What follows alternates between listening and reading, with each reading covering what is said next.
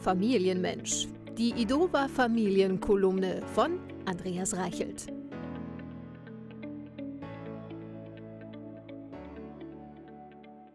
Es ist eine grandiose Fertigkeit, das virtuose Spiel eines Musikinstruments.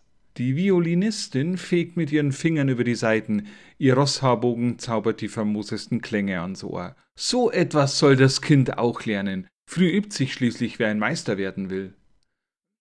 Doch wie konnte aus solch einem Vorsatz nur diese Folter für die Trommelfälle werden? Der Mond ist aufgegangen, so soll das Stück heißen, das das Kind gerade einübt. Erschrocken waren die Eltern ins Freie gerannt, weil sie dachten, vor dem Haus würde gerade ein rostiger Baukran quietschend einstürzen.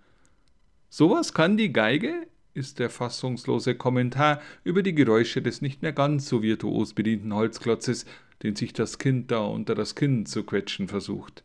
Ob es am Talent liegt? Nein, das kann nicht sein. Wahrscheinlich hat man sich den falschen Lehrer ausgesucht. Oder mit dem Leihinstrument stimmt etwas nicht. Als der Vater beim Händler anruft und nach einer Geige mit Kopfhöreranschluss fragt, die man von außen nicht hören kann, wird er desillusioniert. So ist das halt, aller Anfang ist schwer, tröstet nur minimal. Doch mit den Monaten entwickelt sich eine gewisse Akzeptanz. Manchmal kann man sogar eine Art Melodie erkennen oder zumindest hineininterpretieren.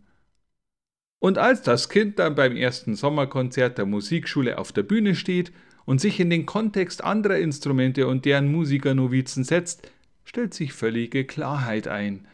Aller Anfang ist halt einfach wirklich schwer und Fortschritte sind erkennbar. Wie gut, dass das Talent des Nachwuchses konsequent gefördert wurde und dass es alle Familienmitglieder weitestgehend traumafrei überstanden haben. Wie? Du möchtest jetzt doch lieber Schlagzeug lernen?